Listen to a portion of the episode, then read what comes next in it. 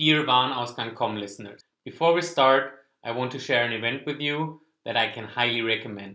The B2B online conference in Amsterdam is taking place on December 7th and 8th.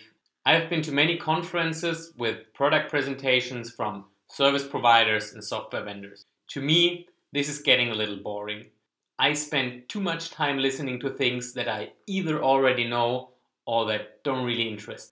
Unlike other conferences that you might also be tired of, B2B Online is different. WB Research has invited top notch speakers from the B2B e commerce practice on stage. At B2B Online, you hear and learn directly from companies such as Grainger, RS Components, or Bosch. I don't think I'll miss that great opportunity to meet with Europe's biggest B2B e commerce companies, and neither should you. Book your ticket online at b2bonlineu.wbresearch.com and save 30% on the ticket by entering the promo code Warenausgang30 in the checkout process. b2bonlineu.wbresearch.com and save 30% on the ticket by entering the promo code Warenausgang30 in the checkout process. For more information, go to warenausgang.com.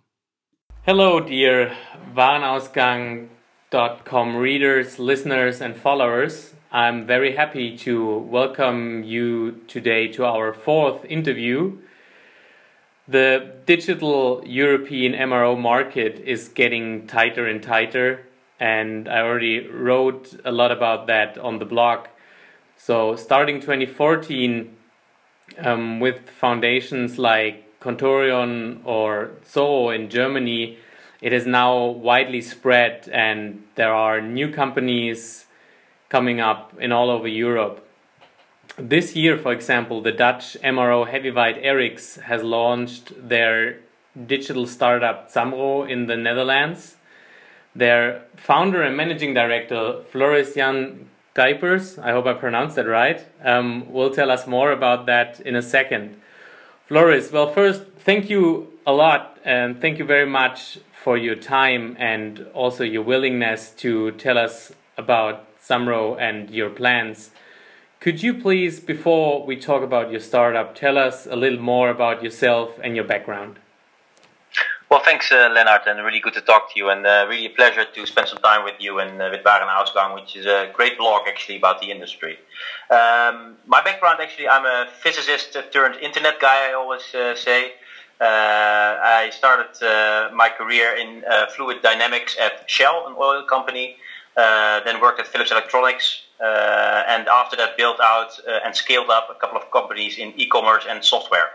Uh, I've also worked at Google in their B2B marketing team in Europe uh, and also in Germany at Home24, uh, a furniture e-commerce company. Um, and currently I'm driving together with another co-founder, Eric Kroon, uh, Zamro, which is a B2B e-commerce uh, company. And personally, I'm an avid sailor, uh, and I, I really believe in the strength of uh, teamwork with, with great people and uh, trying to change a market. So, being a, a, sailor also helps you to um, to navigate, um, I guess, uh, your your new company. Um, and so, your new company, Zamro, is an Eriks corporate startup. And for those who don't know much about Eriks, can you please give us a short overview um, who Eriks is and, and what they do? Yes, sure. Yeah, we're indeed uh, in, in, the, in the same group as uh, Eriks. Uh, Eriks is a uh, pretty large multinational company in the uh, MRO space. They are um, a multi-product specialist uh, and they have trusted brands and serve their customers that vary from medium to large-sized uh, industrial companies. the interesting thing there is that they not only have a wide availability and a wide assortment of products, but they also have the technical know-how to support their companies, their customers, uh, and to also help them with uh, engineering and customization of products. So it's really a, a large international player uh, across the MRO spectrum uh, in mechanical parts and tools uh, and engineering solutions for medium and large size industrial companies. So, a lot of corporates um, see founding a digital startup as their approach to conquer digitalization and, and digital transformation, which are two very big buzzwords um, right now. Um, this trend has also spread to the B2B market, and um, there is still a lot of room to prove um, this starting of, of companies or going through Silicon Valley um, for a startup safari um, is, is contributing to the overall digital readiness of a, of a large corporation. So, what was the intention of Eriks to found a digital startup as a greenfield development?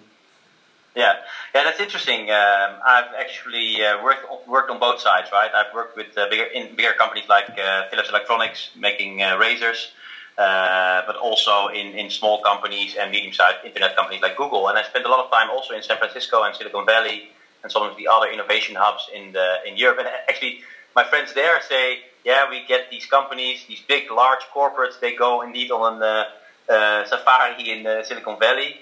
Uh, they tend to call it the innovation theater, uh, which means that it's not just hey, you, you come and look at, at the Facebook headquarters or at Google and then all of a sudden understand how it is to innovate and build a, a, from from nothing a, a new company uh, in in the internet space. I truly think that it starts with the customer. So what is the customer needs? Where is the opportunity? And I think where we saw the opportunity is in their small small customers uh, in in uh, in the technical side on the B two B side. Uh, I always uh, explain it like these customers at home. Uh, if I run a small workshop or I have a couple of mechanical engineers uh, that I employ at home, I go to Zalando or to ASOS or to Amazon and buy my furniture or my my fashion or my shoes and my clothing. Then I go to work, and the user experience is totally different. Uh, there's there's walls. Uh, you cannot uh, buy stuff. You cannot find your your supplies. You cannot find your machine parts. you need to log in you need to request to become a customer. So there is a major opportunity there to, to increase the ease of order. Uh, for these smaller customers, where Zamro will be a solution, uh, ease of order is not available that uh, that widely spread yet, and I think we can provide this. So that was a business opportunity. Structuring it as a separate company enables us to move fast and to, with that customer in mind, build a software technology which really makes us able to deliver on that promise of ease of order and a wide assortment. Uh, so really a transactional pure play e-commerce company. So another big trend is um, creating marketplaces as industry platforms. Um, what what kind of business model is the foundation of of Zamro then? Yeah, uh, that's a good question. We, we indeed we see. Uh, various type of business models. We truly believe that you need to fold yourself around the customer, understand their needs. Uh, what we do is uh, really e-commerce, so we're not a marketplace. So we really sell these products. Uh, some of them we take on inventory uh, and we ship them uh, to our customers. But we are the prime uh, shop. so we are not a marketplace, but really an e-commerce web shop where we have a broad assortment either coming from our inventory uh, or the Eriks inventory or through uh, third-party suppliers that drop ship to our customers. So now we've already talked a little bit about your background and, and the background of your company. Um, can you elaborate a little bit more on what are your target groups and which kind of customers are you appealing to? Yeah, sure. Now, if you look uh, in general, uh, generally speaking, all uh, small and medium-sized companies, uh, so small companies that don't have dedicated purchasing departments but uh, are small in size uh, and, and, operate in a field where they would need technical supplies in the broadest sense, those are our customers, our target customers. and the difference with large customers is that they have ERP systems or EDI couplings where there's really a structured uh, and confined buying process. We focus on small companies where they have a more unstructured buying process and they tend to use also the internet as a means of orienting and finding their products. Um, if you look at our assortment, it's very broad. Eh? So we really have a differentiating element there that we, next to tools, uh, which are very important, obviously, we also sell machine parts uh, and other technical supplies. Uh, so really the, the breadth of our uh, assortment is a, is a uh, we have uh, 500,000 SKUs in our shop. Um, so these small companies that have need an easy solution to find, navigate, transact, and get their merchandise. So, Frederick Röder, one of the founders of Contorion from from Berlin, um, just stated in an interview a couple of, of weeks ago with uh, Kassenzone.de and, and Alexander Graf that right now it's not really hard for for him or for Contorion to first acquire a B2B customer um, through classic performance marketing. And I think he was also talking about what, what you just uh, described with SMEs. Um, do you see the same trend for your business? And is SEA and SEO still working in B2B MRO for customer acquisition? Uh, yeah, that's a good question, and uh, indeed, Contorion, a great company. Uh, so, so that's uh, very impressive that what they've built in Germany over the last two years. Um, well, if I look at Zamro, we have launched our web shop uh, six weeks ago in the Netherlands, uh, and we see very good first results in search engine advertising, and we are testing and optimizing and learning all the time. And so the general uh, the general sense is for us, we truly believe that performance marketing is in is, is a strong means, a strong channel for us to attract customers. I think if I look at his comments, uh, I, I, and, and i agree with him, is to when people have their first transaction and have become a customer, the essence now is to have them come back uh, and to become a loyal and returning mm. visitor and customer. Uh, if you look at your marketing mix, the various channels that you can employ, be it online or even offline, uh, you want to create also the efficiency in, in cost and in spend. Uh, so the and to manage your cost per order or customer acquisition cost in such a way that you can have a healthy uh, uh, percentage of your revenue spending and on marketing. I do believe it's early days. So for SEA and SEO, I think there's a lot of opportunity also in the B2B space because not all competitors are at the same level of either experience level or content product data readiness to leverage those uh, channels. So, um, as uh, stated in the intro, um, you at Zamro are not the only ones to start um, digital MRO business um, in, in, in, these times. Uh, companies like uh, Contorion um, or Zoro in mainland Europe, Cromwell in the UK, um, which are both, um, well, startups belonging to Grainger. Well, Cromwell is not a startup, but they, they both belong to Grainger from the US, of course. Um, or the EDE in Germany, who just started Toolineo about a year ago um, in Germany, um, are also building their houses in the same alley as, as you guys do with with Zamro. How is Zamro different, and, and how do you guys uh, differentiate yourself from the competition?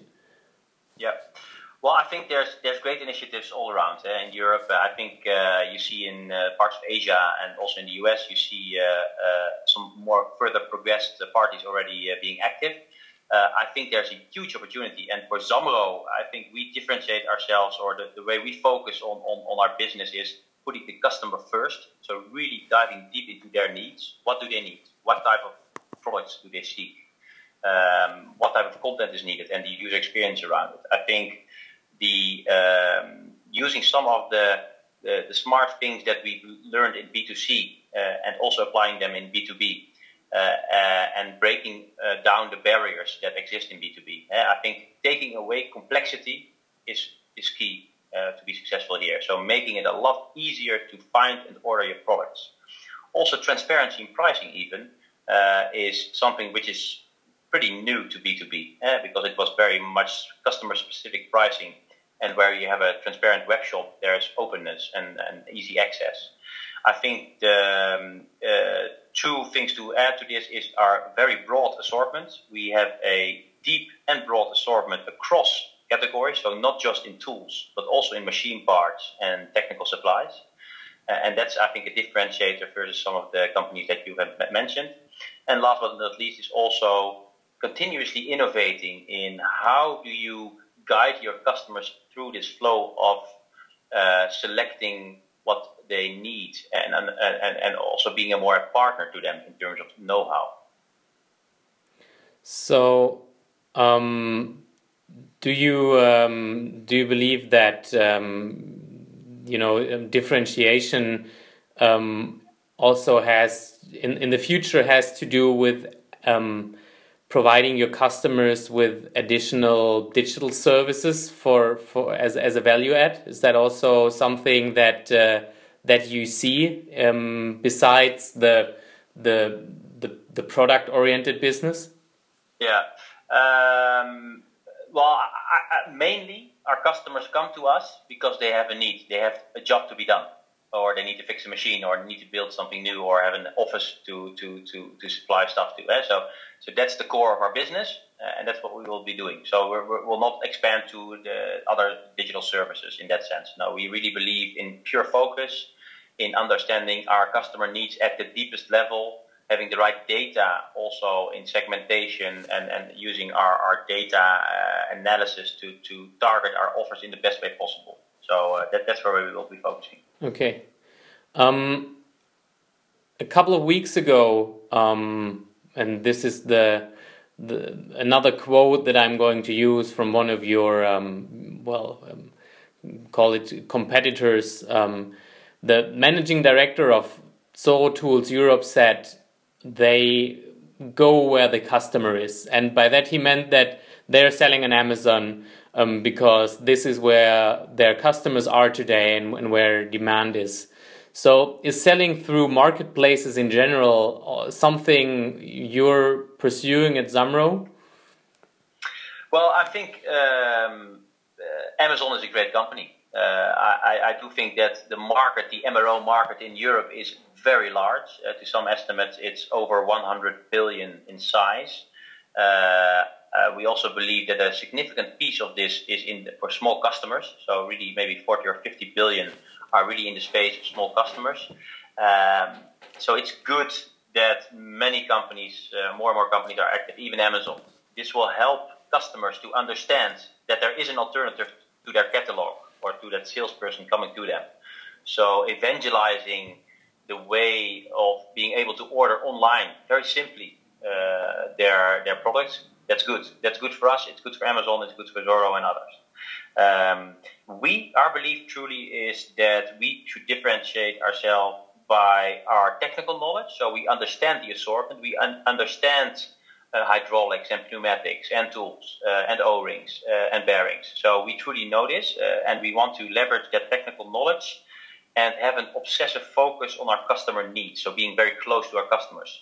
Um, the marketplace model uh, could be a you know distribution channel or top line uh, revenue generator, but this is not something that we at this moment uh, are doing because we believe that we want to be extremely close to our customers. So um, we will get back to to especially to Amazon in in, in just uh, just a moment, but. Um, yeah earlier we talked about your your customer group, um, the the SMEs, and what I see from from my um, personal and professional experience is that even in SMEs, the trend in purchasing is also supplier consolidation, professionalization of purchasing processes, and so forth. So, do you believe that suppliers no matter if startups or established companies have to invest in their capability of serving customers through uh, channels like EDI, through their own purchasing platforms, into their own ERPs, electronic catalog, and so on and so forth. Yeah, yeah, I, I think um, I think uh, what you see is that the, the, these type of things, uh, the more structured buying and the EDI, that for sure is happening in a large part of, of the MRO market, particularly on the more established companies and with a bit more size. Uh, uh, yes, true. Uh, and it might even be the case that the smaller customers, if these solutions are lower in cost or easier accept, uh, accessible, that they want to use those. Uh, and I, am uh, it might happen in the future that we will need to accommodate. But for Zamro, uh, this business model of Zamro will be especially attractive for small small businesses. They don't have structured purchasing process or, or department, but maybe it's a technical engineer or a owner of a company or their uh, assistant ordering stuff from our website. We are focusing on that ease of order, make it as easy as possible to find and order these products. So search and selection should be very easy. Uh, we want to also take away the barriers in information gathering, so online communication through chat, uh, WhatsApp orders, so people can engage with us through WhatsApp. Um, and we understand, try to understand really on a technical level also what, what they need. Uh, you need to combine this. We believe that we combine it with uh, reliable but standardized logistics and also track and trace. So the transparency also in doing what you, uh, prom- uh, doing what you promise. Uh, so if you say you will uh, fulfill the order on date X, then show that you do it and, and provide that transparency. Um, so we will focus and start with this. And, and I think it will, would be a pitfall for companies uh, that start uh, with small customers and in a, let's say, pure play manner to yeah, spend a lot of resources on EDI uh, and, and, being on preferred supplier list because then you're mimicking almost the large scale, more traditional companies that, that are very well positioned for large customer needs. But then you're, you're diluting the model, I would say. Um, uh, today, the the Western European MRO market is about 115 billion US dollars in size, including um, UK, Germany, France, Spain, Italy, um, Switzerland, Austria, uh, Denmark, and and um, of course your market, the the Benelux market. So. Um, how long will it take until your company Zamro grows out of your home turf and, and goes international? Yeah, well, that's a good question. Um, you know, our ambition is to become a strong player in Europe. Uh, so we have built our uh, e-commerce platform to be suitable for multiple countries. We have launched the Netherlands web shop uh, six weeks ago, and we will also launch our Belgium uh, web shop soon. Um, if you look at the market, uh, yeah, there, there's obviously huge, huge potential. Um, if you look at um, the potential uh, in terms of readiness, in terms of e-commerce, competitiveness, you can pick one, two, three other countries in Europe that are very appealing. Um, we want to build a large company. So in five years, Zamro will certainly be present in, in a couple of more countries. Uh, but we will need to prioritize and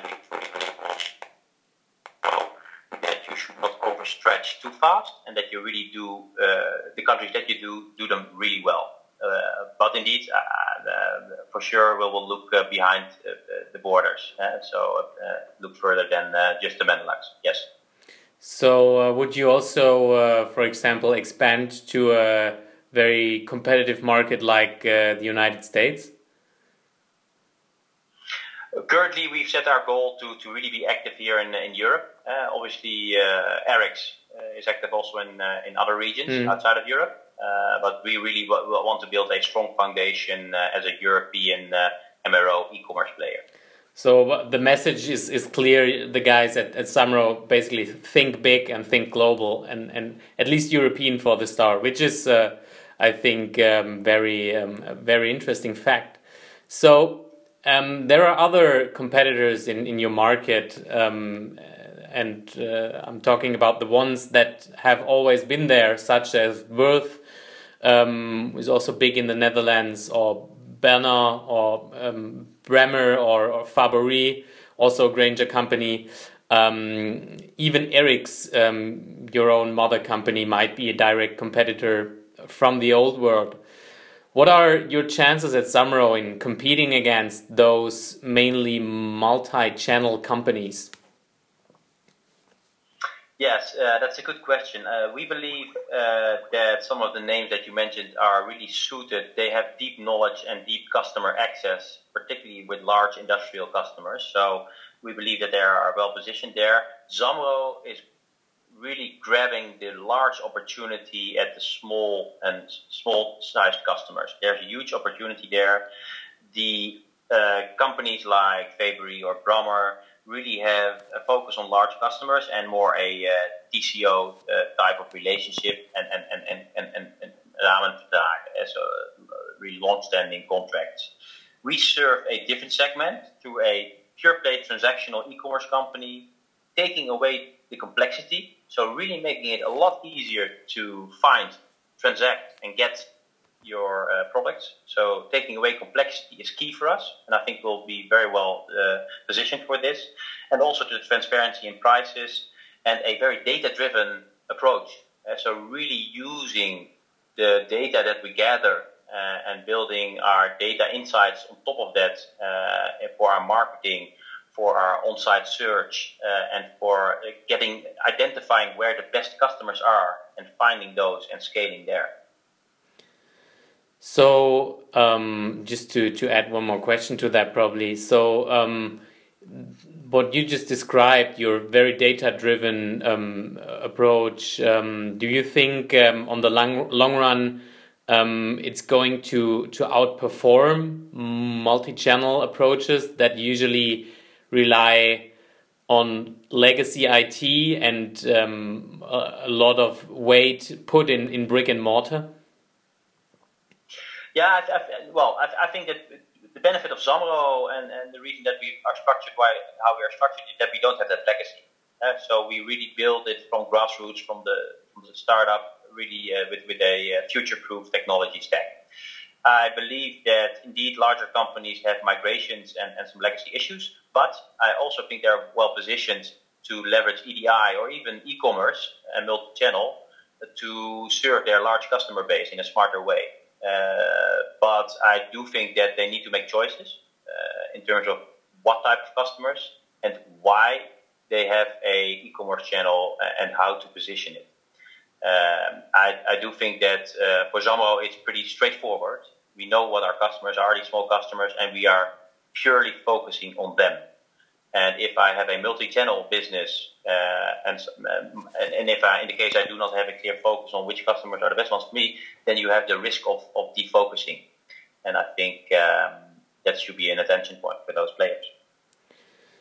So, since 2011, um, which was the official start of Amazon Business, and we said we, we're going to get back to that topic. Um, the official start of Amazon Business in the US, um, we have been waiting for Amazon to enter the European B2B market. Um, so now, finally, um, I would nearly say it's pretty sure that they will officially start in Germany beginning of December this year. How do you see your chances competing against uh, digital super villain, which is not a negative word in, in, in that sense, or I don't I don't mean it that negative, but uh, no. um, as a super villain as, as Amazon business. Well, you know, I think Amazon is a great company. I have great respect for Amazon. It's really a formidable company in terms of their engineering power, but also their trading, uh, the way they trade and, and, and do commerce.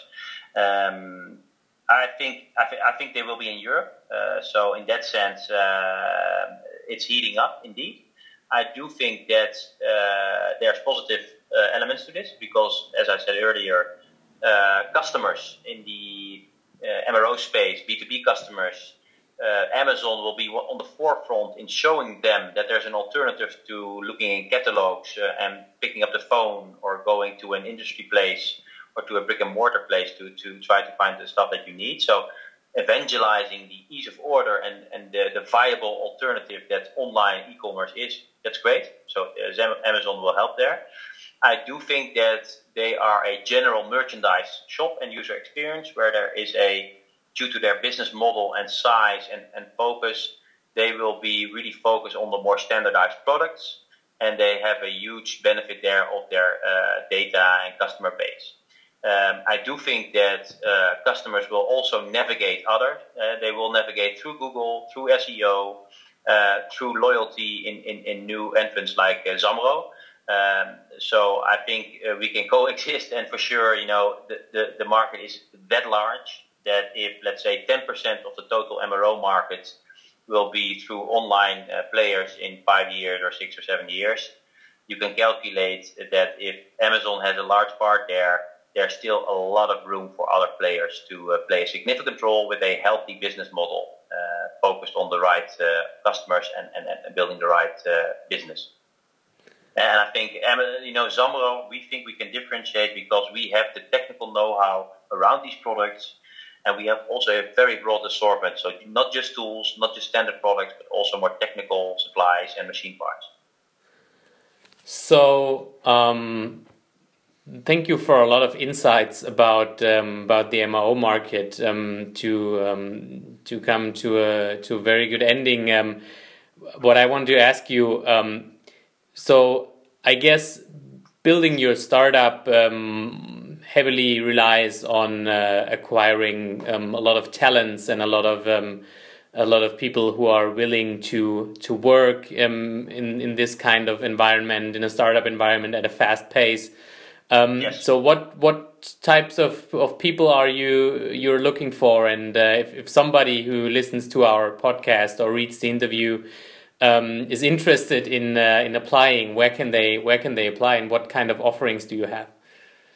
Well, that, that's a, great question. Indeed, we uh, here in Amsterdam we are building a our, our, employee base. We have now uh, more than 30 employees here in a central location in Amsterdam. Really a uh, startup and scale up uh, hotspot. Uh, if you look at also the way that uh, investors are investing here in this hmm. ecosystem across across sectors, it's it's really an exciting place. We already employ people from eight different countries. software developers from Portugal, from the Netherlands, from France, people from Greece, from Belgium, uh, from India. So I think we truly have a international setup from the get go. Uh, people can uh, look at um, our jobs uh, website or on LinkedIn. on yeah, we'll, we'll, we'll post the links um, in yeah, the in the article. Yeah. Yeah, go to jobs.zamro.com, and I think the exciting thing here is that we're truly building innovation. So great back-end and front end full stack developers, software developers. We always uh, have a need for those people. Great marketing people, so online marketeers, and particularly also product data people. Uh, and then last but not least, obviously data analysts. Uh, so we're truly data driven uh, and, and, invest our capital very efficiently. And we try to, uh, on a unit economics level, so an order that comes in, how do we make it profitable? How do we create customer loyalty? So the customer is the number one thing in our company. Are That's you also? Are you also? Um, so you talked about a lot of uh, developers, data scientists. Are you also looking for people uh, with experience in the industry, for example, for category management or purchasing or stuff like that? Yeah, that's a very good uh, question, Leonard. Um, my background is more in the online uh, marketing, technical space, internet, e-commerce. Uh, my co-MD, uh, Eric Kroon, uh, comes from the MRO space and has more than 20 years experience in this field, so knows the product in depth.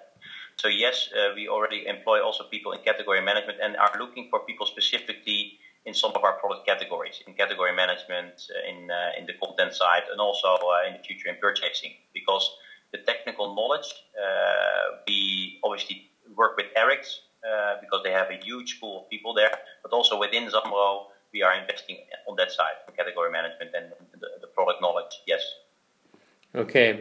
Well thank you very much um, for for the great interview. Um, we landed, uh, I think, just just on time uh, for half an hour. Um, great insights, and uh, yeah, I'm looking forward to um, to follow your company and to see how it develops and how you will conquer the digital European MRO market. Floris, thank you very much.